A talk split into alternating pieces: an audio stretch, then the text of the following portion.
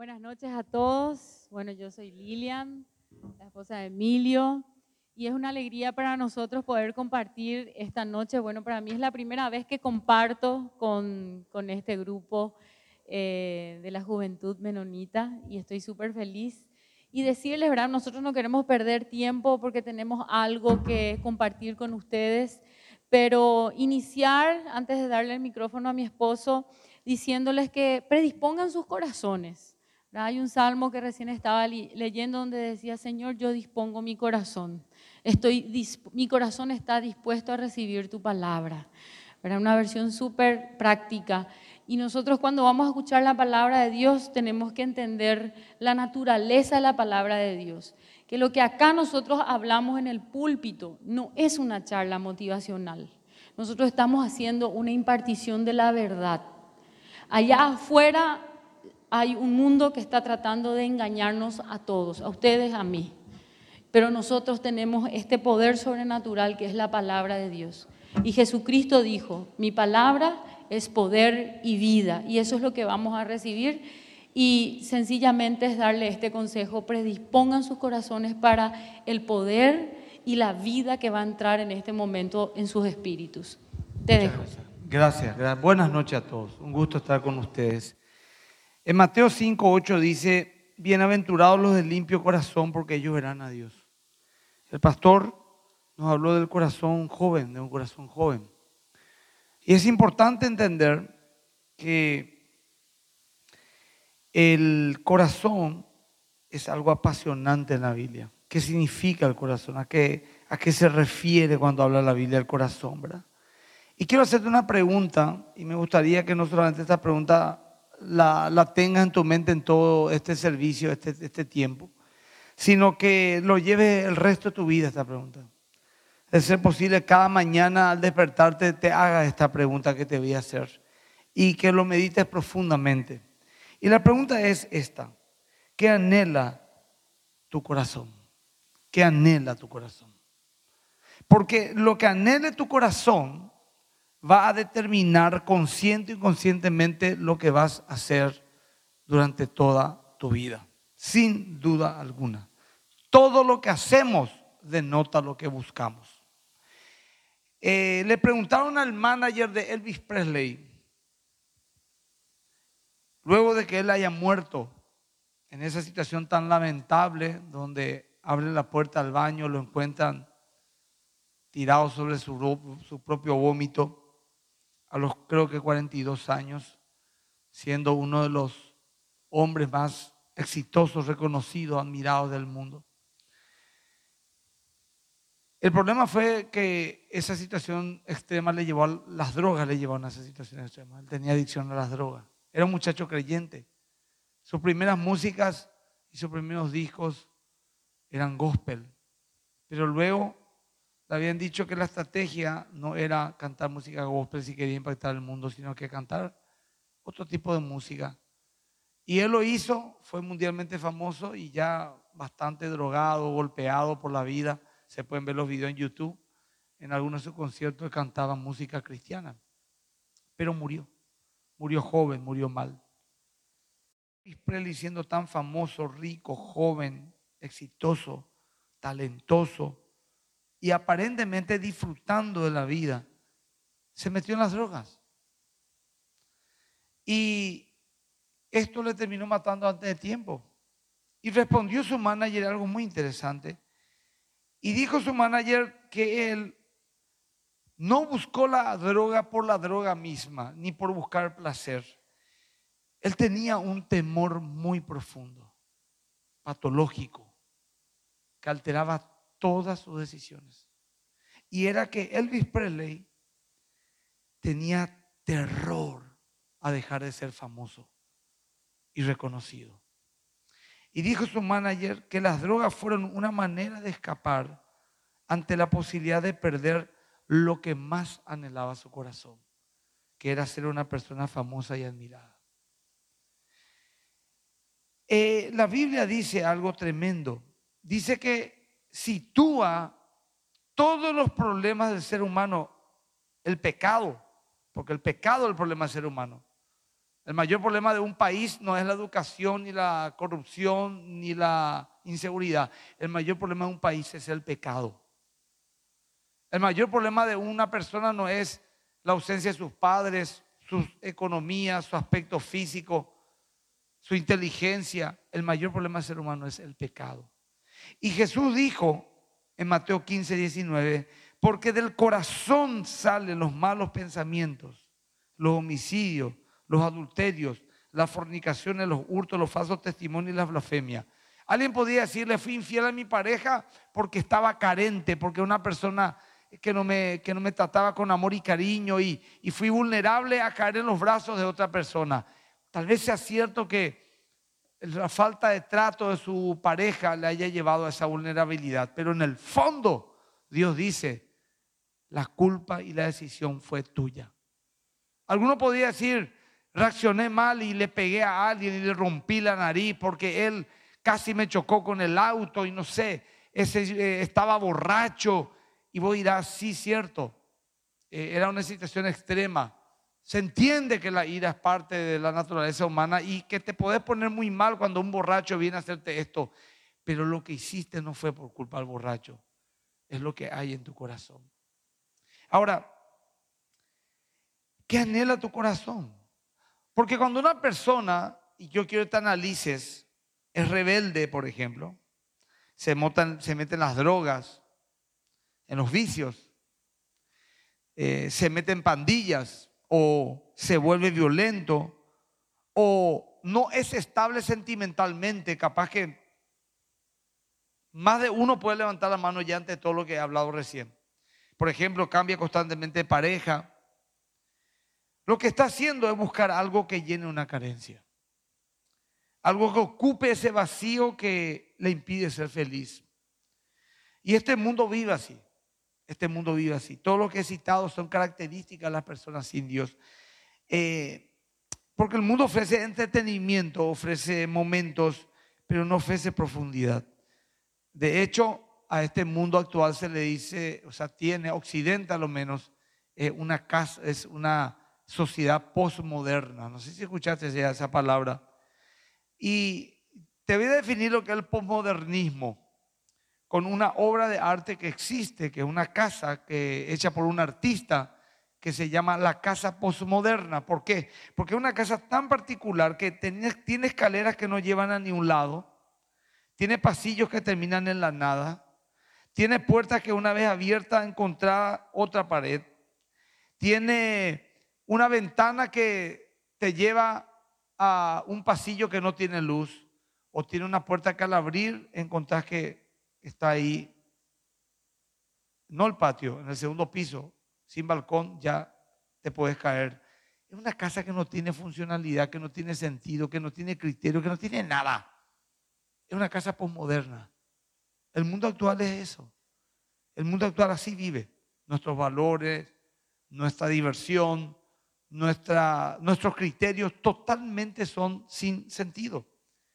Ahora, es un mundo disfuncional e ilógico. Yo te lo digo, tal vez algunos dirán, ya me estoy dando cuenta, otros dirán, nada que ver, no es así, este mundo es súper cool, buena onda, la quiero disfrutar. No sé cuál es tu situación, pero te lo digo porque alguna vez te aseguro que si sos una persona pensante y tenés por lo menos dos neuronas funcionando, que estoy seguro que lo tenés, vas a decirme alguna vez, tenía razón cuando dijo eso de ese tipo. Este mundo está totalmente de cabeza. Hace poco, un hombre vestido de mujer, que es una mujer trans, se fue al ginecólogo. El ginecólogo le dijo, usted es un hombre, no puedo revisar su útero. Y, este hombre salió denunciándole al ginecólogo porque no tenía la capacidad de atender a una mujer trans, o sea, un hombre. Y la gente se escandalizó por esa discriminación terrible. Gente pensante, gente que maneja gobierno, gente que tiene familia, gente que tiene profesión, dijeron, qué discriminación tan fea. A este pobre hombre, un metro noventa, con genitales masculinos, no le pudo atender un ginecólogo y revisarle el útero, los ovarios. Es impresionante. Y no ocurrió en Paraguay, un país del tercer mundo, un Paraguay mediocre, un país lleno de gente ignorante, un país que no está avanzado. Ocurrió en Europa, países del primer mundo, gente muy, muy preparada. La Biblia dice que Dios quitó a su pueblo de Egipto, tal vez acá todos sean creyentes la mayoría. ¿Se acuerdan de Israel está en Egipto? Y le dice, te voy a llevar a la tierra prometida. Pero en Egipto ellos eran esclavos. Y les llevó a la tierra prometida y eh, eh, el transcurso de pocas semanas o meses se convirtió en 40 años. Y sabemos que dice la Biblia, ¿por qué tardaron tanto? Porque murmuraron, porque se quejaron. Sí es cierto, pero la verdadera razón del por qué Dios le hizo estar 40 años en el desierto, mi esposa y yo estuvimos hace unos días en el desierto del Negev en Israel. Créanme que estamos en un paraíso. Esto es un lugar paradisíaco. El clima de hoy es perfecto comparado con lo que es el desierto del Negev. El calor es el mismo, en el mar muerto estuvimos. Es horrible. Todo es piedra, polvo, así o hace así y sale en polvo, se levanta y como no hay viento, eso se queda media hora. El Chaco es una maravilla.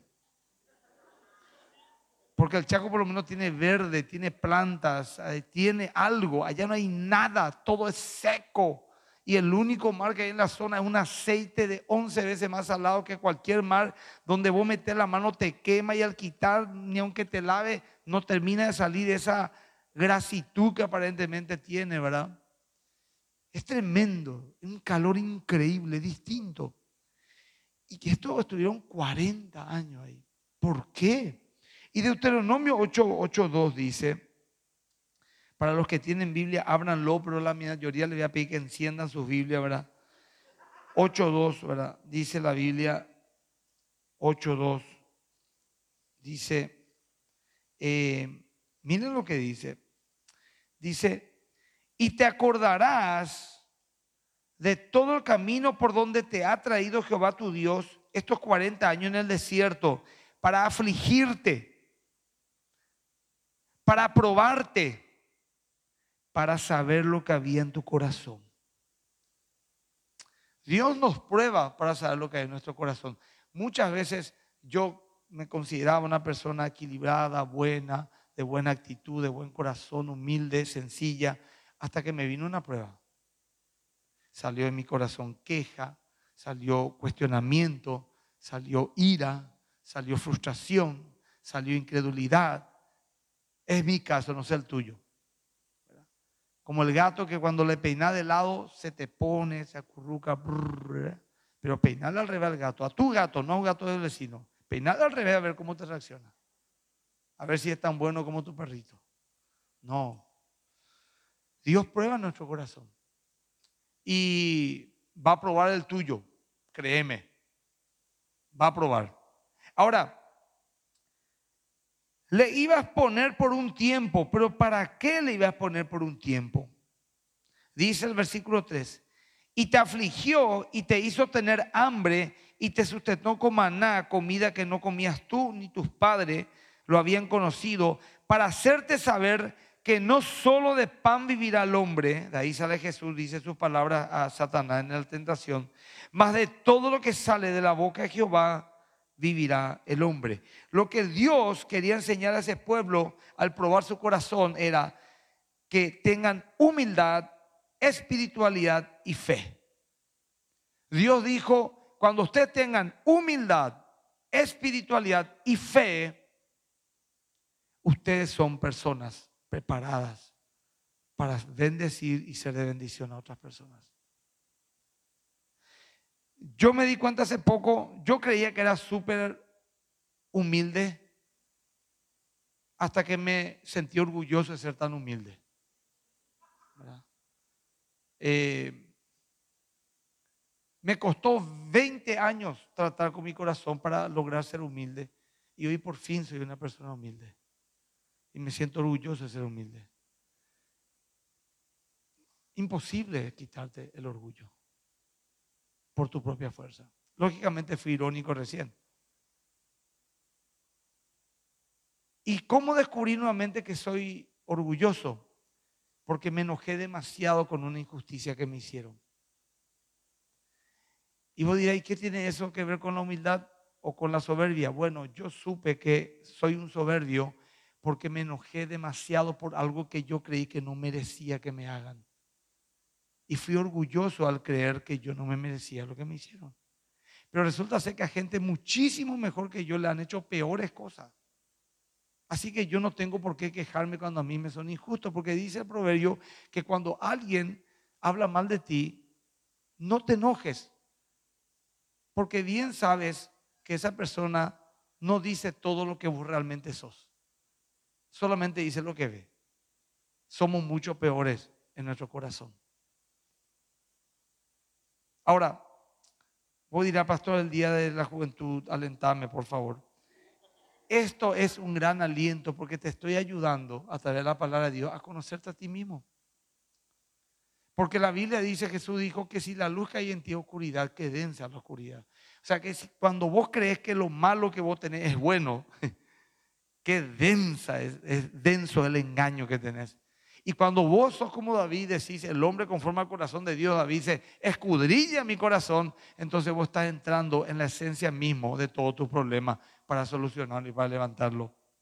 Ahora, eh, Proverbio dice lo que el hombre piensa en su corazón, tal es él. Se dice que un niño se goza con lo que tiene, el joven con lo que hace. ¿Por qué? Porque el joven por fin en una edad ya puede hacer lo que quiere, ya es mayor de edad. Y su mayor alegría es hacer lo que quiere. Y el adulto se goza con lo que es, cómo le conocen, el reconocimiento que tiene. Esa es la vanidad del adulto. Pero el Señor dice, los de limpio corazón verán a Dios. ¿Pero qué es limpio corazón? El limpio corazón viene de una palabra griega llamada catarsis, que significa purificación. Por eso uno dice, hice mi catarsis sea, dijo todo lo que tenía que decir y se sintió liviano. Pero realmente no se refiere a eso, Hablaba, habla más bien de una unidad del corazón. O sea que habla de un corazón que no está mezclado. Por ejemplo, el adulterio es mezcla. Uno dice, por leche adulterada porque le agregó agua. O dice, por un combustible adulterado porque le agregó querosena a la nafta. O sea, perdió su esencia. Eso es no tener un corazón limpio, no tener un corazón puro, tener un corazón mezclado, tener un corazón que no es, una sola, de una sola pieza. Entonces, habla del que no está mezclado, del que tiene un solo criterio, del que es quien dice ser. Y si queremos servir a Dios, estemos donde estemos, debe de ser sin duplicidad ni hipocresía. Y una persona con un corazón limpio es una persona con integridad. Y si querés ser exitoso, con Dios tenés que ser íntegro, tenés que tener un corazón limpio. Ahora, bienaventurados los de limpio corazón porque ellos verán a Dios. Dicen que un predicador, creo que inglés, en el siglo XIX, se ponía en el puerto donde la gente entraba, salía, era un lugar, era como pararte frente a un shopping hoy, no sé, mucha aglomeración de personas, comerciantes, estibadores, visitantes, prostitutas. Y ahí él decidió ir a predicar. Y pone una caja, se para y empieza a predicar a la gente mientras pasaba. Y un hombre ateo empezó a fastidiarle. Y mientras él predicaba, el ateo decía, eh, gente, escuchen, le está hablando de Dios, pero yo quiero saber dónde está Dios. ¿Usted le vio a Dios, señora? ¿Usted le vio a Dios? ¿Quién le ve a Dios? Él está hablando de un Dios que no lo veo. ¿Dónde está Dios? Y así le fastidiaba. Y él predicaba y no le hacía caso, pero distraía mucho. Y así aguantó hasta un punto y decía, ¿dónde está Dios? ¿Dónde está Dios? Yo no lo veo. ¿Alguien puede presentarme para pasarle la mano? Y este hombre sabio paró y con rabia le dijo, por supuesto que no vas a ver a Dios. Los de limpio corazón pueden ver a Dios. Se acabó la discusión. Por supuesto que Dios no es alguien a quien le vamos a tocar. Él es espíritu. Y le creemos por fe. Y sin fe imposible nada a Dios. Pero yo me doy cuenta que mientras más mi corazón está contaminado por la rabia, por la, queja, por la codicia o lo que vos quieras llamar, menos conciencia tengo la presencia de Dios. Pero mientras más purifico mi corazón de todas esas cosas, tengo más sensibilidad espiritual y puedo percibir la presencia de Dios. Ahora, ¿Qué es lo que es el corazón? El corazón es el compromiso total de una persona. Si yo escucho a, un muchacho mirarle a una chica a los ojos y decirle, sos mi corazón, ¿sabe qué le está diciendo? Sos todo de mí, el motor de mi vida. Es interesante decir que nadie dice a su, a su novia, sos mi riñón, sos mi hígado, sos mi pulmón. No, porque ninguno de esos órganos representa, representa el centro de la vida de una persona. Hay dos riñones, podemos vivir con uno solo el resto de nuestra vida. Hay dos pulmones, podemos vivir. El hígado es un órgano absolutamente generoso porque vos puedes partir por la mitad y te va a crecer de vuelta. Es una cosa rarísima. Sin el vaso podemos vivir con muchos problemas, podemos vivir sin varios metros. Nuestro intestino también podemos vivir, pero sin el corazón no se puede vivir. No se puede. El que tiene el corazón tiene vida y el que no tiene está muerto. Por eso es que cuando habla el Señor del corazón, habla de un compromiso total. Cuando yo le digo a alguien que le amo, son mi corazón, le estoy diciendo todo lo que es esencial en mi vida, vos representás. Y es más, cuando yo le digo a alguien que le amo, vos sos mi corazón, o son mi corazón, o ella es mi corazón, él es mi corazón, ¿sabe qué estoy diciendo? Que si esa persona me falta, se va a ver afectado mi trabajo, se va a ver afectado mi, mi, mi emoción, se va a ver afectado mi economía, se va a ver afectado todas las otras áreas de mi vida. Si yo tengo una persona que amo, un hijo, mi esposa, mi marido, y se enferma o me deja, me va a ver afectado en todas las áreas de mi vida. Por eso que el Señor pide, dice, dame, hijo mío, tu corazón. Cuando una persona ama, se entrega. Y por eso el Señor dice, o sea, cuando una persona dice, son mi corazón, le estoy diciendo esto, tenés todo de mí. Por eso dice el Señor en Proverbios 4:23, si el corazón está involucrado en algo, todo está involucrado. Por eso dice, sobre toda cosa guardada, guarda tu corazón. Vos dirás, eh, voy a cuidar mi trabajo, mi ministerio, mi amistades, mi familia y todo muy bien. Pero cuida tu corazón más que ninguna otra cosa, más que tu coche, más que tu... Porque ahí está todo. Yo conozco gente que ama su vehículo, cualquier manchita lo limpia y ahí cuida una belleza, pero en un momento dado pilló que su novia le fue infiel y vino y golpeó el capó de su auto y empezó a golpear con ira y destrozó eso. ¿Por qué? Porque se vio afectado su corazón y ya no importaba más todo lo demás. Lo que antes le importaba no le importa más. Porque si tu corazón no es cuidado, si tu corazón no es cuidado, sencillamente estás abierto a cualquier tipo de torpezas que pueda hacer en tu vida. No le des tu corazón a cualquiera. Se puede tener control del corazón. El corazón es el carácter, la voluntad y el sentimiento. Jeremías 17:9 dice, quitaré tu corazón de piedra y haré un corazón de carne. ¿Qué significa eso? Que nuestro corazón no necesita ser reformado. Nuestro corazón no tiene que mejorar. Nuestro corazón tiene que ser cambiado. No es que vos tenés un corazón y decir, repárame acá, Señor. No, el Señor dice, tengo que quitar todo tu corazón de piedra y poner un corazón de carne. Un corazón receptivo. Y hablo de estos jóvenes que a lo mejor crecieron en la iglesia, son hijos de padres cristianos, buenos padres o no buenos padres, no importa. Pero el encuentro personal te pertenece a vos, no a tus padres. Ahora, Dios escudriña el corazón, dice. Y está bien que Dios escudriñe, porque la Biblia dice, profundo el corazón más que todas las cosas, ¿quién lo conocerá? Dios te dice a vos, tu corazón es tan profundo que ni vos mismo conoces. Por eso que de repente haces algo y decís, no creí que era capaz de hacer esto. Bueno o malo.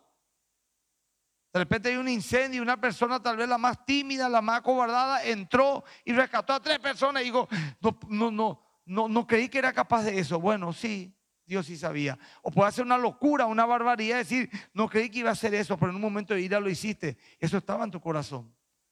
Y el Señor dice que Él escudriña tu corazón. Pero somos tan especiales los seres humanos que Dios nos dice, ni tu propio corazón podemos juzgar, porque no sabes lo que hay. Pero creemos que podemos juzgar el corazón del vecino. No, este de ser por esto. Jesús Adrián Romero, le dije a mi esposa, puso, el cantante, puso que estaba él con una enfermedad emocional que anuló todos sus conciertos el resto del año, que iba a salir de las redes sociales porque estaba vulnerable, sentimentalmente mal, emocionalmente mal, estaba desgastado y dio un comunicado. El comentario de la gente, de los cristianos. Ni una vez le nombró a Dios. Se nota que espiritualmente este se enfrió.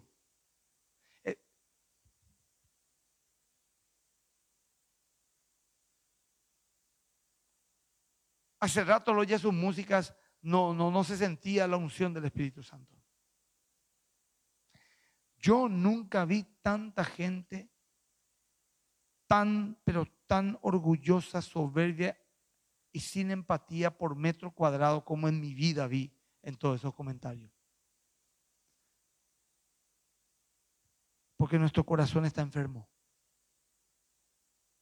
Nuestro corazón está enfermo. Hablo así en general. No digo que el tuyo esté enfermo pero en general nuestro corazón está enfermo. El mundo ni hablemos, ni hablemos, ni hablemos. En la iglesia tenemos que evaluarnos para no ser parte de ello.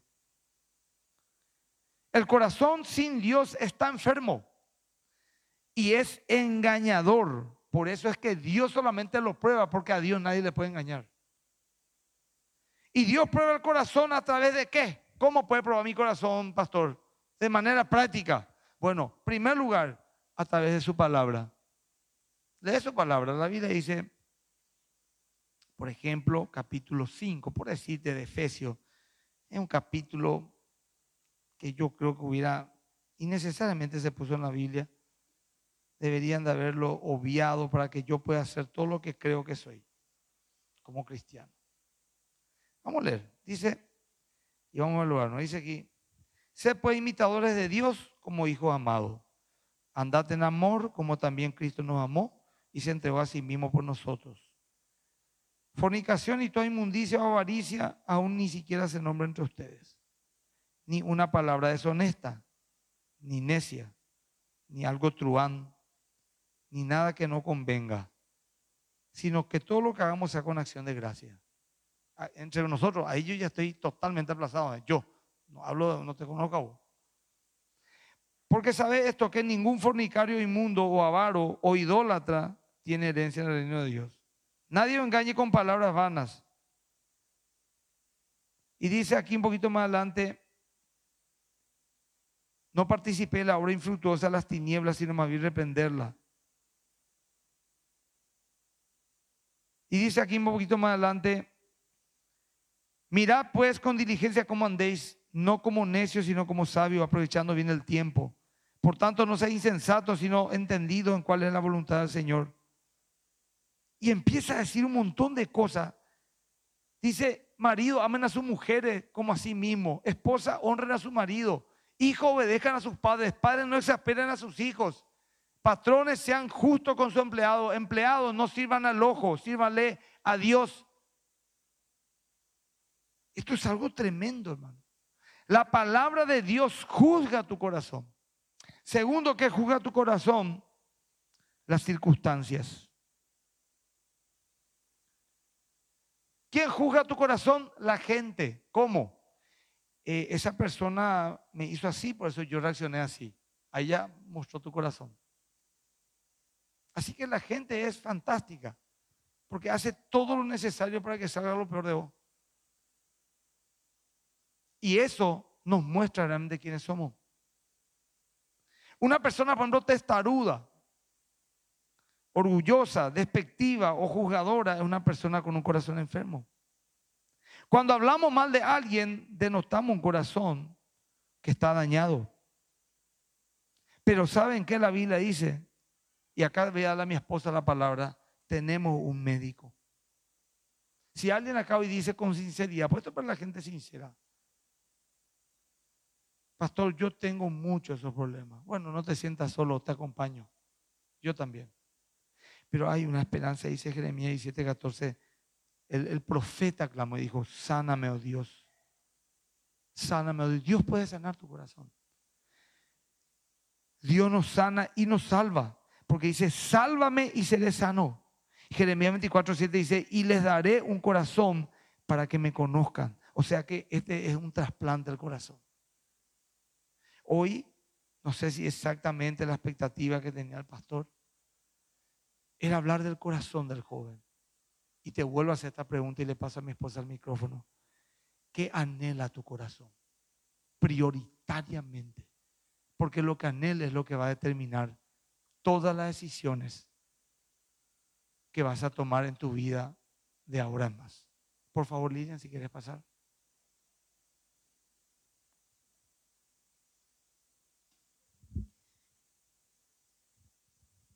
Bueno, apenas una década de diferencia tenemos nosotros y se marca la diferencia. Yo sí enciendo mi celular. soy, más, soy la tecnológica de la, de la casa. A mí me gustaría aportar en esta noche en la vida de ustedes no mi testimonio, sino el testimonio de Dios en mi vida. Yo no digo que está mal expresado decir, te quiero contar mi testimonio, sino que en realidad a mí, de manera personal, me gusta más decir que quiero compartir el testimonio de Dios en mi vida, porque en realidad no fui yo. Es imposible que se produzcan cambios tan profundos y sanidades tan complejas en mi vida por mi propia fuerza entiendo que fue Dios y solamente lo pudo haber sido Él, nadie más. Mi testimonio es también complejo, porque yo nací en un hogar cristiano. Me crié en la iglesia.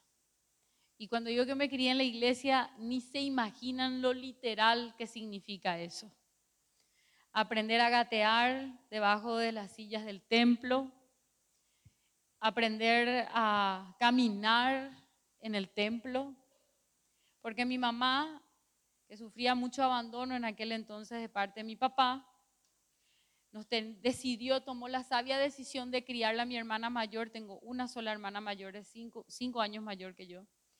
Ella decidió criarnos en la iglesia. Entonces, se mudaba siempre. Donde iba nuestra iglesia, nosotros teníamos que mudarnos por lo menos una cuadra, pero teníamos que estar cerca, porque limpiábamos la iglesia, porque cuidábamos la iglesia. Y esa fue una decisión de mi mamá. En realidad nosotros no es que nos contrataban. Fue la decisión de mi mamá. Ella necesitaba un padre para sus hijas. Y Dios fue papá conmigo y con mi hermana y sigue siendo mi mejor papá. Dios hizo mucho, mucho testimonio de restauración y de sanidad en mi hogar, en mi familia. Pero el que yo quiero compartir hoy con ustedes está ligado al título que se escogió para esta noche, para celebrarle a ustedes en esta preciosa juventud. Es el cambio de corazón que Dios hizo en mi vida. Yo tuve un encuentro personal con Cristo a la edad de 17 años. Iba a cumplir 17 años. Todavía no había cumplido 17. Y para hacerte corta, porque realmente es muy compleja mi historia, en ese momento mi familia ya no iba a la iglesia. Tenía, crecí en una familia muy conflictiva, porque el matrimonio de mis padres era muy conflictivo. Y muchas veces a lo largo de los años ellos se separaban y volvían, se separaban y volvían. Y era como una rutina que ellos tenían dentro de su relación. Y eso nos dañó profundamente a mi hermana y a mí. Y en esa división constante, ellos tomaron la decisión de salir de la iglesia. Y fue una lástima porque eso afectó a la vida de mi hermana, nuestra espiritualidad y por ende también nosotros salimos de la iglesia. Y nunca más, hasta que yo cumplí 16 años, estaba más bien por cumplir 17, a mí me invitan a ir a la iglesia. Pero yo me burlaba porque yo tenía mucho resentimiento. Mi corazón se endureció. Ocurrió lo que el apóstol Pablo advierte en Hebreos capítulo 12, que tenemos que resolver nuestros problemas del corazón. Porque si nosotros no resolvemos nuestro, la condición de nuestro corazón, primero que nada, reconocer qué está pasando en mi corazón. ¿Cómo está mi corazón? Y en segundo lugar, yo tengo que ser proactivo para curar mi corazón. Porque es del corazón del ser humano donde emana la vida. Y el consejo del sabio proverbio es que sobre todas las cosas que vos más estimás en la vida, sobre todas las cosas que vos valorás, no sé, algunos dirán mi coche, mi casa, mi reputación, cada uno tiene ¿verdad? sus prioridades. Algunos dicen mi familia, mi relación, mi noviazgo. Bueno, el Señor dice, sobre todas esas cosas que tienen tanto valor para tu vida, vos tenés que entender que lo superior es guardar tu corazón, porque de ella mana la vida. Porque conforme el corazón, la condición de tu corazón, de tu interior, va a emerger conductas que van a evidenciar la condición de tu corazón. un corazón enfermo no se puede ocultar como un cuerpo o un órgano físico que está enfermo. Eso no se oculta. Por eso el apóstol dijo, resuelvan, no vaya a ser que brote raíz de amargura en ustedes, contaminando a los demás. Y es realmente tonto y egoísta pensar que uno diga, yo voy a llevar esto conmigo, no tengo el por qué compartir con nadie, este es mi problema. Porque si vos planeas casarte y tener hijos, yo quiero decirte que no lo hagas. No lo hagas. Es una malísima idea casarse enfermo. Porque vas a extender la raíz de amargura sobre la gente que más vas a amar. Cuando escoges una pareja para casarte, escoges una pareja en quien tenés un amor profundo. Y al final vas a terminar dañando a esa persona que tanto amas. Y a tus hijos, quienes yo les aseguro, los que tenemos hijos seguramente acá van a coincidir conmigo, somos capaces de verdad de dar nuestra vida por nuestros hijos.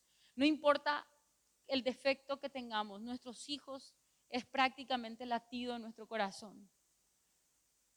Pero podemos llegar a amargar la vida de nuestros hijos. Podemos contaminar el corazón de nuestros hijos. De hecho, la condición del corazón de mi madre y de mi padre contagió su amargura sobre la vida de sus hijas. Y eso hizo que endureciera mi corazón. Desde que yo tengo uso de razón cuando era pequeña, todo mi recuerdo era y todo mi problema siempre estuvo enfocado en los problemas matrimoniales de mis padres luego en la condición económica, que nos faltaba siempre cosas, pero lo que más dolía era la soledad, los gritos, la división, el abandono. Y eso amargó mi corazón. Es así que cuando alguien me pregunta, ¿cuál es el, el testimonio de tu vida? Y yo le digo, mira, mi testimonio no es que yo salí de una adicción o salí de una vida locada o que salí de, de algo que de repente yo escucho ciertos testimonios que a mí me impacta muchísimo porque de verdad, por ejemplo, pongo nomás por ejemplo que el salir de la adicción es, un testimonio muy fuerte porque no es así nomás que una persona sale de la adicción. Pero ese no es mi caso. Yo les digo, mi testimonio es que yo soy una ex amargada. Mi corazón se volvió tan duro, tan duro, y que yo me volví amargada. Y yo era una joven amargada. Cuando yo llegué a Cristo, mi enfermedad se llamaba amargura.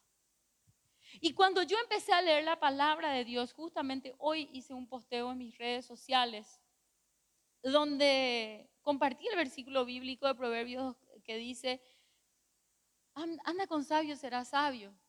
Pero si vos andás con, con necio, vas a sufrir mucho detrás del necio. ¿verdad? Mucho drama, mucho, mucha pérdida. Y puse una reflexión, que cuando yo me convertí y empecé a leer la palabra de Dios apasionadamente, a mí me, yo entré en un estado de shock, porque me di cuenta de la profundidad de mi necedad y me di cuenta que realmente yo tenía un corazón endurecido. Y en medio de estudiar la palabra, yo me encontré con estos versos bíblicos que a mí me confrontó muchísimo porque cada uno se conoce y sabe cómo es su naturaleza.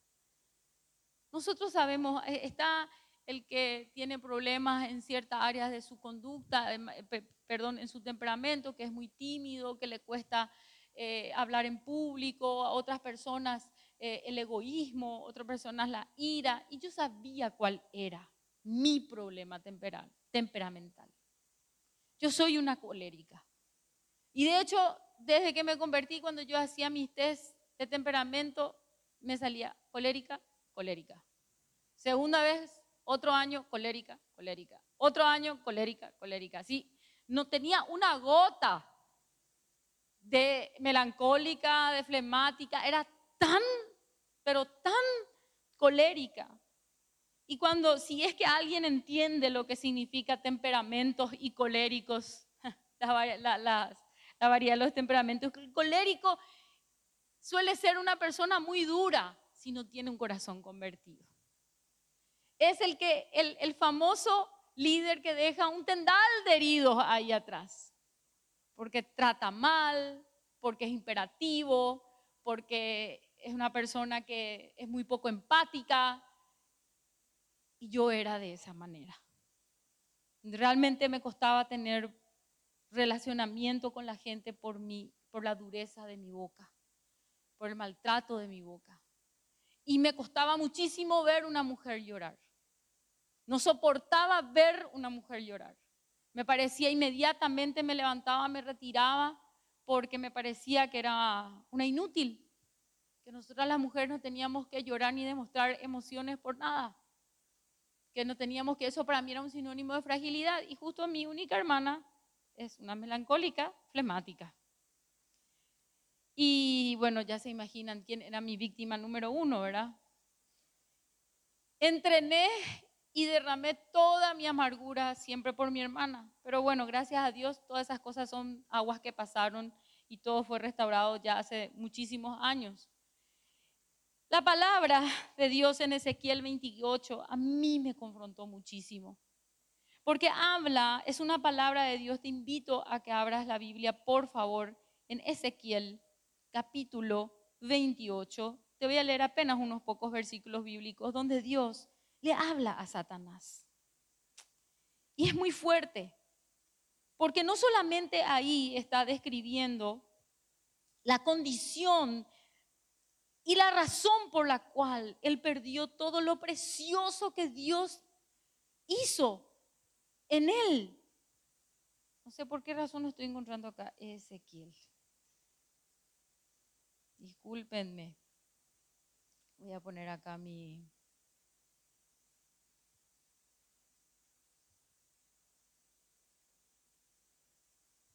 Ezequiel 28.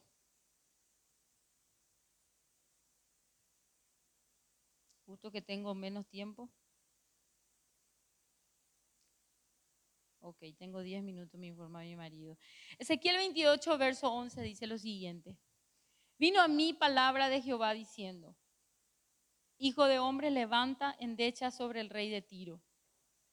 Y dile lo siguiente, así ha dicho Jehová el Señor y empieza a hablar, este personaje está hablando literalmente de Satanás. Un capítulo antes hablaba palabra profética para el reinado de Tiro. La siguiente porción es una palabra profética sobre el rey humano de Tiro. Pero en esta última, la tercera y última parte donde Dios trata con Tiro, está hablando al espíritu inmundo que gobernaban las regiones espirituales sobre el imperio de Tiro. Y le dice, levantan decha sobre el rey de Tiro y dile, así ha dicho Jehová el Señor, tú eras el sello de la perfección, lleno de sabiduría y acabado de hermosura.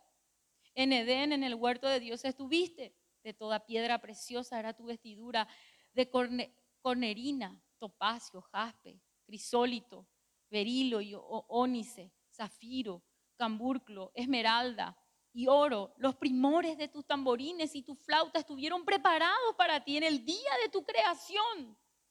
Tú, querubín grande, protector, yo te puse en el santo monte de Dios. Allí estuviste en medio de las piedras de fuego, te paseabas. Perfecto eras en todos tus caminos desde el día que fuiste creado hasta, hasta, hasta que se halló en ti maldad. Empieza, fíjense cuántos versos bíblicos, solamente Dios describiendo toda la belleza y las características de Lucifer.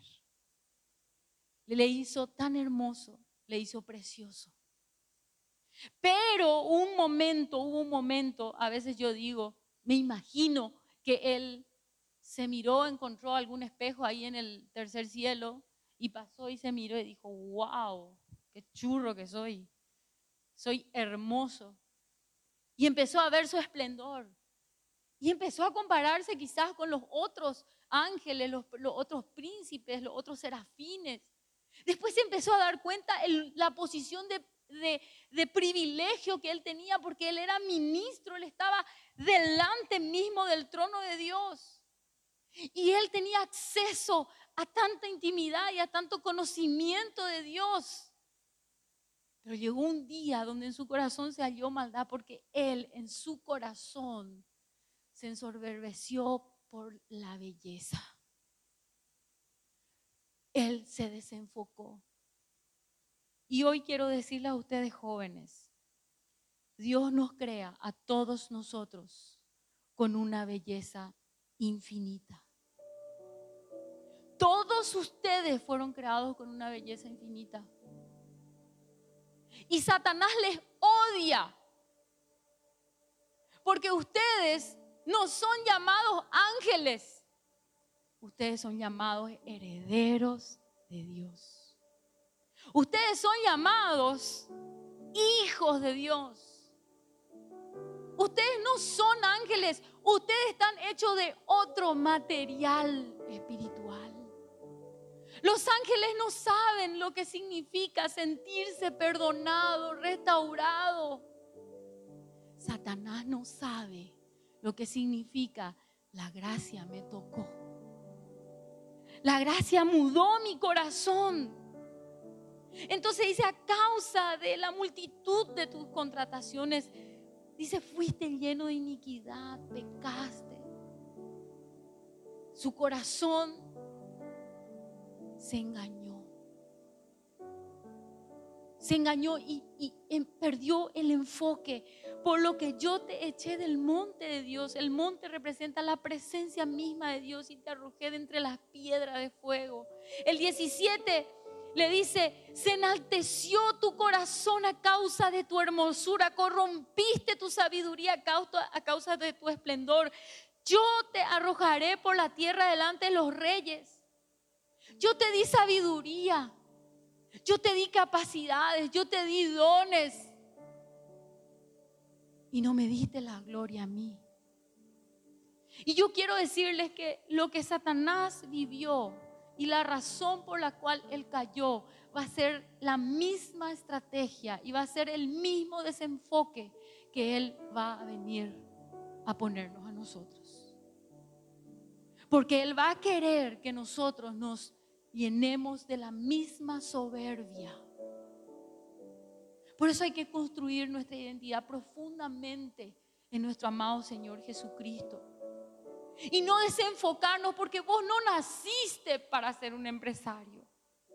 Vos no naciste. El propósito de Dios para tu vida, fundamental, esencial y la razón de tu existencia, no es ni siquiera ser papá, marido, esposa. Esos son roles, esas son funciones, esos son llamados que Dios te da, áreas donde vos podés glorificarla a Dios, pero vos existís para la gloria de Dios. De tal manera que cuando vos te cases y seas un esposo, vas a ser un esposo, una esposa para la gloria de Dios. Y cuando seas padre y seas madre, vas a ser madre y vas a ser papá para la gloria de Dios. Y cada una de esas áreas de tu vida, como empresario, como universitario, como profesional, es para la gloria de Dios. Pero vos naciste para el Señor. Es muy importante que tu corazón sea sano, es muy importante que en esta noche vos tomes una decisión. Tener un corazón nuevo, tener un corazón sano. Él dijo que en un momento, es en otro pasaje, yo ya quiero terminar acá porque quiero irme a otro versículo de, de cierre. En otro versículo mismo ahí en Ezequiel dice que él le dice a Satanás, pensaste y dijiste, me subiré a las alturas y pondré mi trono a la diestra del Padre. Estudiantes de la Biblia, ¿quién está a la diestra del Padre? Díganme. Jesús. Jesús está a la diestra del Padre. Satanás quiso destronarle a Jesús. Quiso tomar su lugar. Y él se sintió Dios. Es un pecado muy grave cuando nosotros no le damos el lugar al Señor. ¿Saben cuándo no le damos su lugar al Señor? Cuando nosotros queremos tomar el lugar de gobierno de nuestra propia vida. Eso es satánico. Esa es la conducta de Satanás. Él quería ser el que gobernaba. Y le quiso destronar a Jesús. Cuando yo caigo en la rebeldía de querer vivir mi voluntad y vivir a espaldas de la voluntad de Dios, es la conducta del corazón de Satanás. Es el corazón del diablo. Pero cuando yo le digo al Señor y reconozco como Efesios, Él está sentado a la diestra del Padre. Por cuanto sufrió, padeció y venció la muerte, resucitó. Y debajo de Él está todo principado y potestad. Ahora Él a mí me sienta a la diestra de Cristo. Hay un privilegio muy grande en tu identidad. Dice en Ezequiel 11, 19, y les daré un corazón y un espíritu nuevo, le dice a su pueblo que se arrepiente. Y pondré en ellos y quitaré el corazón de piedra de en medio de, de la carne de ellos para que anden en mis preceptos, para que puedan guardar mis decretos, mi ley y puedan cumplirlo. Porque debe ocurrir algo sobrenatural en nuestra vida para poder vivir la vida cristiana, para poder cumplir la palabra de Dios en nuestra vida. Tiene que ocurrir algo sobrenatural dentro tuyo. Porque es sobrenatural una transformación el que pecaba, dice, el que robaba no roba más, el que adulteraba no adultera más. Eso no es una capacidad humana, no es una disciplina humana, no puede quitar el pecado. La disciplina humana no tiene el poder de gobernar el pecado que mora en nosotros. Pero Dios dice, yo, yo voy a hacerlo. Yo mismo con mi Espíritu Santo Voy a quitar todo corazón de piedra que se endurece ante la palabra de Dios, que se endurece ese corazón que dice, no me interesa la voluntad de Dios. Dice, si vos reconoces que tenés un corazón duro y te humillás delante del Señor, Él dice, yo voy a mudar ese corazón. Y me sean un pueblo y yo sea para ellos su Dios.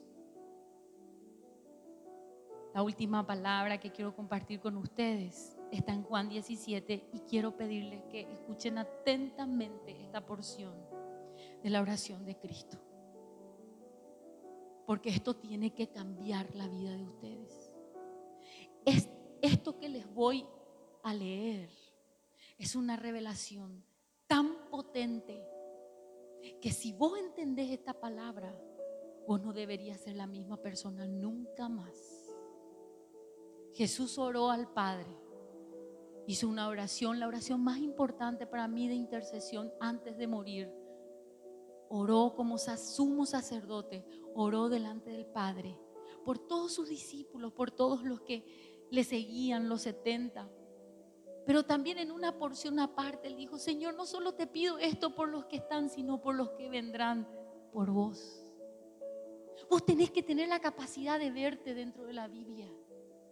Vos estás dentro de este maravilloso plan divino. Vos no estás acá por casualidad. La palabra dice que Dios es soberano y Él te predestinó desde antes de la fundación del mundo. Vos sos un misterio de Dios revelado. Satanás no sabía que vos ibas a existir. Vos sos el as bajo la manga de Dios para esta generación donde se levanta el príncipe de las tinieblas a maldecir tu generación, pero vos sos el as bajo la manga de Dios. Jesús dijo, la gloria que me diste en el verso 22, una conversación tan íntima, tan secreta, ahí en la alcoba de papá. Jesús le está diciendo, papá, la gloria que me diste, yo les he dado. Gente, por favor escuchen, Jesús está diciendo la gloria. Yo no entiendo cuál es la gloria de Dios, ¿vos entendés? Yo no entiendo cuál es la gloria. No me puedo imaginar, creo que no hay una parte de mi cerebro que pueda razonar y poder entender qué es lo que significa la gloria de Cristo. Pero Jesús, por alguna razón, acá dice que la gloria que el Padre le dio a Jesús, Jesús dice, yo te la doy a vos. Yo lo comparto contigo. ¿Te puedes imaginar el odio que Satanás siente? Porque él no puede tener lo que él quiso tener. Él hizo un golpe de estado en el cielo. Y un montón de ángeles cayeron con él y se convirtieron en demonios. Porque quería la gloria de Cristo. Y ahora acá en esta oración humilde de nuestro Señor Jesucristo está diciendo, yo les di mi gloria. Y me encanta porque está conjugado en el pasado, ya te dio. Es hora que te despiertes, joven, y te des cuenta de tu herencia y camines diferente sobre la faz de la tierra. Es hora que entiendas quién sos para tu generación. Y le dice, yo les he dado para que sean ellos uno, así como nosotros somos uno, Padre. Yo en ellos y tú en mí, para que sean perfectos en unidad, para que el mundo conozca que tú me enviaste. Y acá viene para mí la bomba atómica.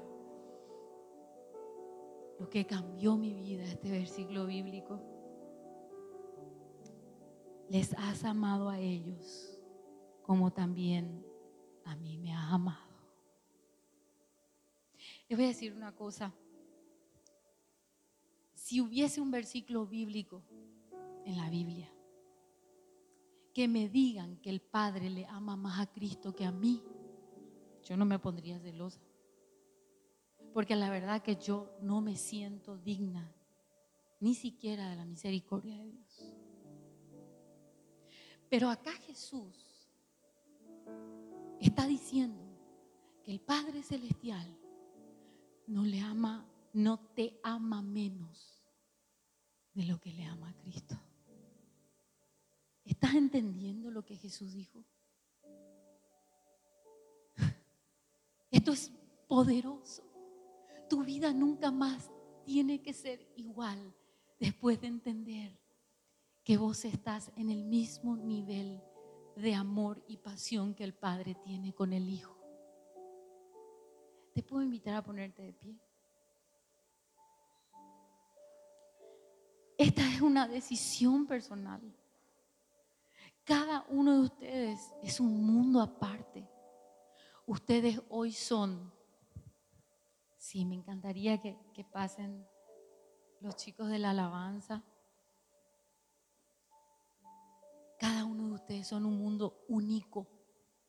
La mente de ustedes, de dónde vienen, la historia que ustedes tienen desde su infancia, cómo fueron concebidos, el hogar de ustedes, la formación, la cultura.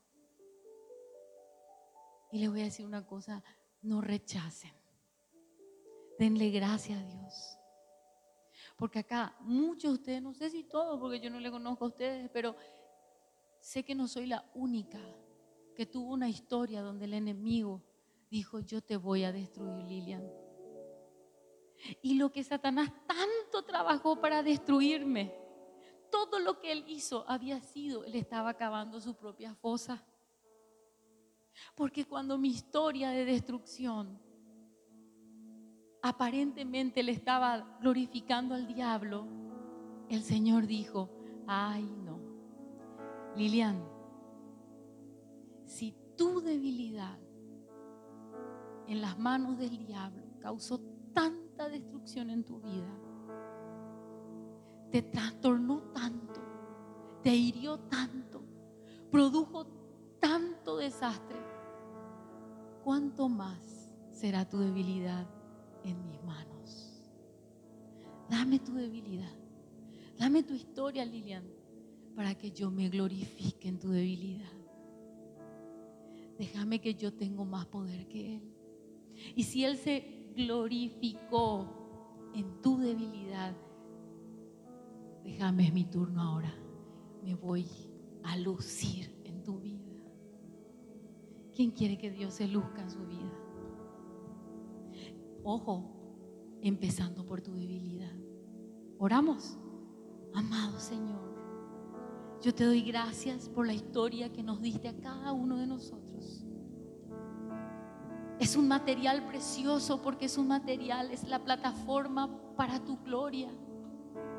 Y hoy yo te quiero dar gracias por el testimonio de tu Espíritu Santo en la vida de cada uno de los jóvenes que están aquí.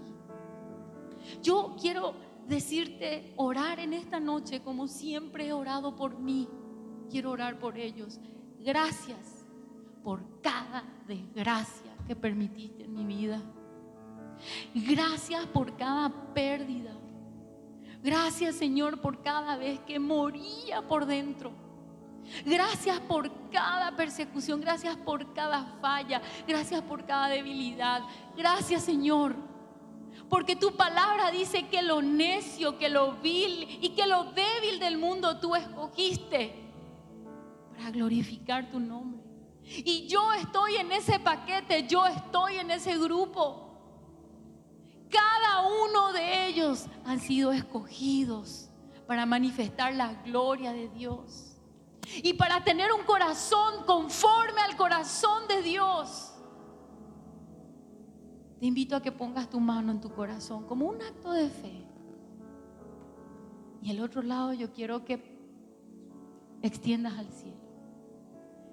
Y en esa mano que vos estás extendiendo al cielo, le estás entregando tu corazón de piedra al Señor. Y esa mano que está tocando tu pecho, el Espíritu Santo está tocando también. Y Él está poniendo un nuevo corazón, el corazón del Padre. Vos siquiera estás en la categoría de los ángeles, sos un heredero del reino, sos un heredero de papá Dios y sos un coheredero con Cristo Jesús si padeces con Cristo. Hoy recibo en el nombre de Jesús un nuevo corazón para ti. Un corazón que te adore. Un corazón que te siga. Un corazón que se humilla delante de ti. Un corazón que rechaza el camino del mal. Y en mi debilidad yo correré a ti. No voy a correr de ti, voy a correr a ti. No voy a ser como Adán, no voy a correr a ocultarme detrás de un arbusto.